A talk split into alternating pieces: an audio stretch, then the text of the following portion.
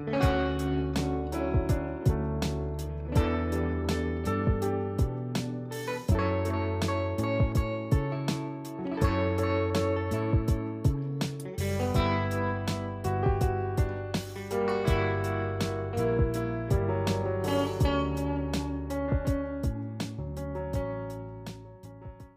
よいよ始まりました。フィリアの時間です。始まりました。こんにちは。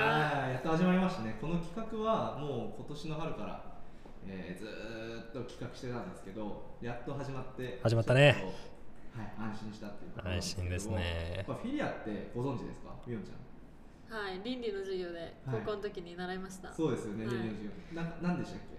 友愛ですよね。そうですね、はい。や友達の愛をフィリアって言います。で、このフィリアっていう、なんでこの企画がフィリアかっていうと、えー私たちクリスチャンの人たちが、えークリスチャンの学生の友達の、えー悩みとか、えーいろんな、まあ、考えてることに共感して一緒に、えー一緒に悩んでいく番組っていうことで、えーフィリアという名前になりました。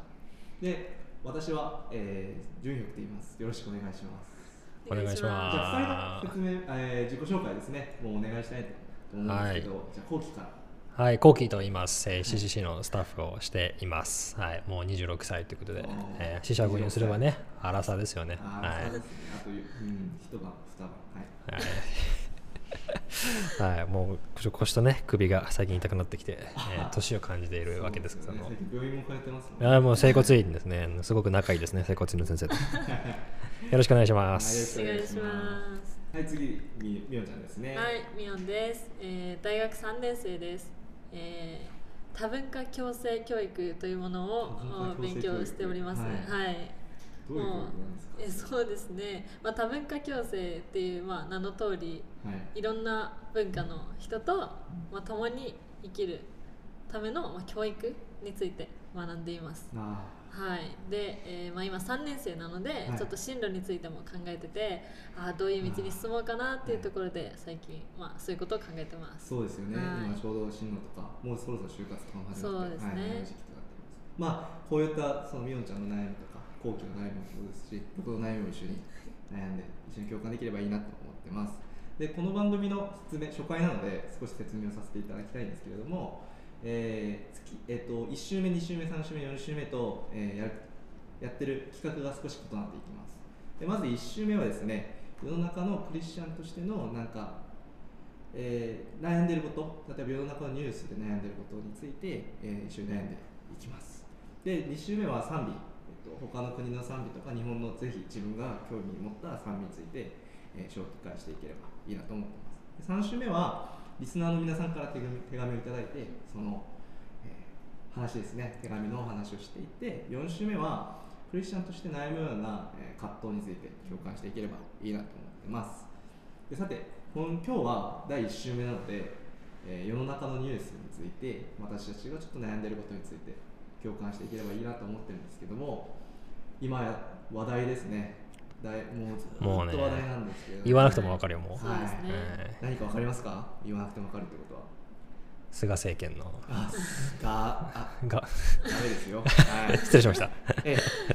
不正解ということでね、はい、今今日は、えーコロナ COVID-19 について、うん。うん私たちが今考えていること悩んでいることについてえー話していければいいなと思ってるんですけども今年のそうですね2月ぐらいからコロナ始まったんですけどなんか生活変わったなって思うことありますか？みおんちゃん。そうですね、まあ、今は授業がオンラインなので、うん。もう大学に通ってた時とは全然違いますね。あーどういうふうに違いますかね？そうまあそうですね。家にいる時間多くなりましたし、家族とご飯を食べる時間が増えた気がします。確かに家族と過ごす,、過ごす時間は格段に増えましたよね。そうですね。うんなんかその中で僕は結構喧嘩したりとか。なんか犬と過ごす時間は増えた増えていいんですけど喧嘩も多くなっちゃって大変だなっていうのは、はい、すごく共感します。はい。後期はどうですか？僕はまあもちろんその仕事もね全部オンラインになってるのもうん。あるんですけど、僕はなんか意外とそんなに激変したという感じはもちろん変化はね全然あるんだけど、うん。なんかああ全然変わっちゃってきついなとかっていうのはそこまでは感じてなくて、まあ、結構あの、まあ、仕事から外に出ることもあるので、まあ、もちろんねマスクはしてたりするんですけど、うん。うん、まあでも全体的にやっぱしんどくなってきてるのは、うん。やっぱみんなと一緒かなって思うよね。自粛疲れっていうか、うんそうそうそうそう。人に会えないっていう辛さはありますよね。今人になかなか会えない状況ですけどなんかそれをどうやって克服してるとかありますかねみおちゃん。克服ですか？例えば、まあ、僕がよくやってたのは Zoom で人に会うとか、うん。まあ、せめて人と話す機会を増やしてるんですけどもうーんなんか今やっぱり人に会えない状況っていうのはその人が落ち込みやすい時期だなと思ってるんですけどもその落ち込み度合いをどうおコントロールするかっていうのは話聞ければいいなと思うんですけど、うんうんかありますか、まあ私の場合はさっきも言ったように家族と過ごす時間が増えたので、うん。まあ兄弟でなんか喋ったりとか、うん。兄弟仲いいんですね、まあ、そうですね。一緒にテレビ見たりとかねもありますし、まあ、あとは友達ともなんか、まあ、気をつけながらちょっと会ったりとかはしますね。うん。まあ、Zoom も使ってますね。そうですね、はい。確かに。なんか気をつけなんかか全然合わないよりは、うん。ちょっと気をつけながらうまく合うっていうのも一つの手かもしれないですよね。そうですね後期なんかありますかね？僕はそうですね。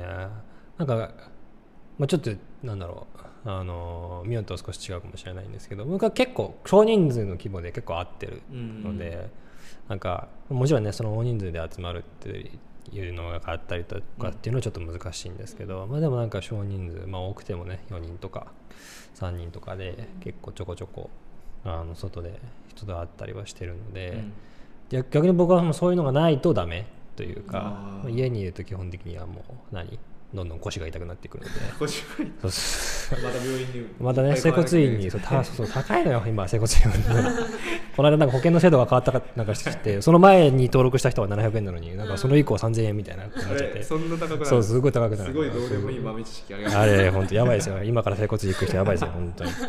ええ。だからやっぱね、外に出たいっていうのがやっぱあるので、最低限気をつけながら、やっぱり人うん。と、会ってくれる人とね、うん。会って遊んだり、あのいろいろ話したりしてるかなと思います。はい。あそれもいいですね。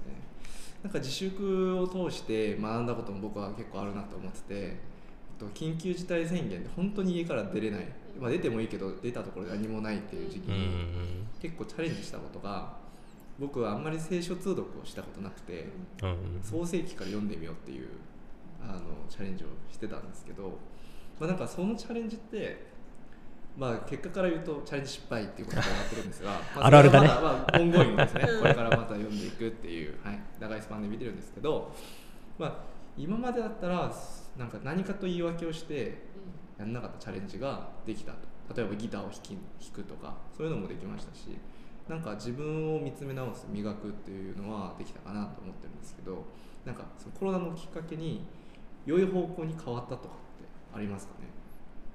はい、それこそ聖書通読は、うん私あの1月か2020年の1月から始めたんですけど、うん10月に終わりました。おおめでとうございます あすごっチャレンジ成功はい、チャレンジ成功しました。レアケースですね。失礼だけど。そのねステイホーム期間を、はいあのうまく活用してうん結構読みました。はい。なるほど。あとは、うん。あのそうですね家にいる時間多いのでもう意識して気をつけようって思ってなんか生活リズムがむしろ前より良くなりました、ううん。んあ生活リズムが整ったんですね。はいそうです。すごい。僕はあまあいいいいですけどどうしよう。悪い方向に行ったんですけどね。あでも注意が逆転した？あ逆転はしないけどいっぱい寝てたっていう。はい。後期はどうですか？なんかまああんまり変わんないかもしれないんですけど、うんうんうんうん。まあ、それでも何かと。良くなったというかまあそうですね。そうですね。なんだろう。やっぱ、まあ、ゲームする時間が増えたのは嬉しい。ゲーム好きですよね。そういう時間が増えたのは嬉しいなとかっていうのもあったりするんだけど。あでもそうジムに行くようになったんですよ。あそう前からねそれこそそれも何やるやる詐欺をずっとやはい言ってきて、ですねそうそうそう。詐欺してましたね。でさそう 先してた。あ分かるでしょ。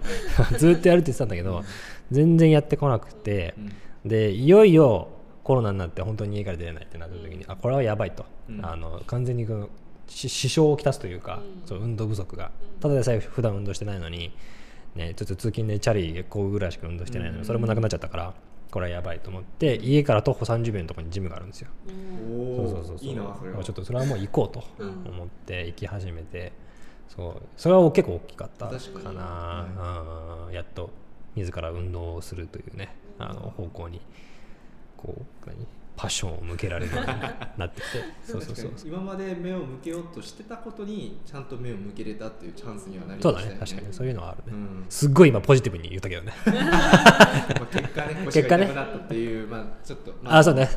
ちょっとねあのやり方を間違えてね。あの腰を痛めたんですけど。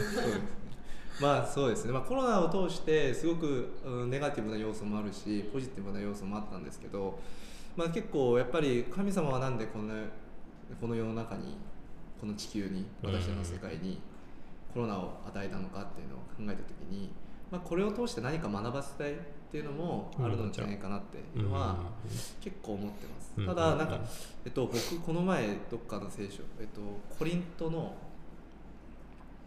13章のうーん30何節はい。ちょっと今最後に行くについて自信がなくなってたね。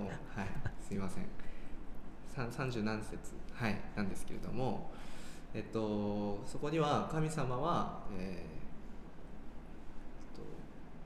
とカオスの神ではなく混沌の神じゃない混沌の神ではなく 平和の神だっていう箇所がありました。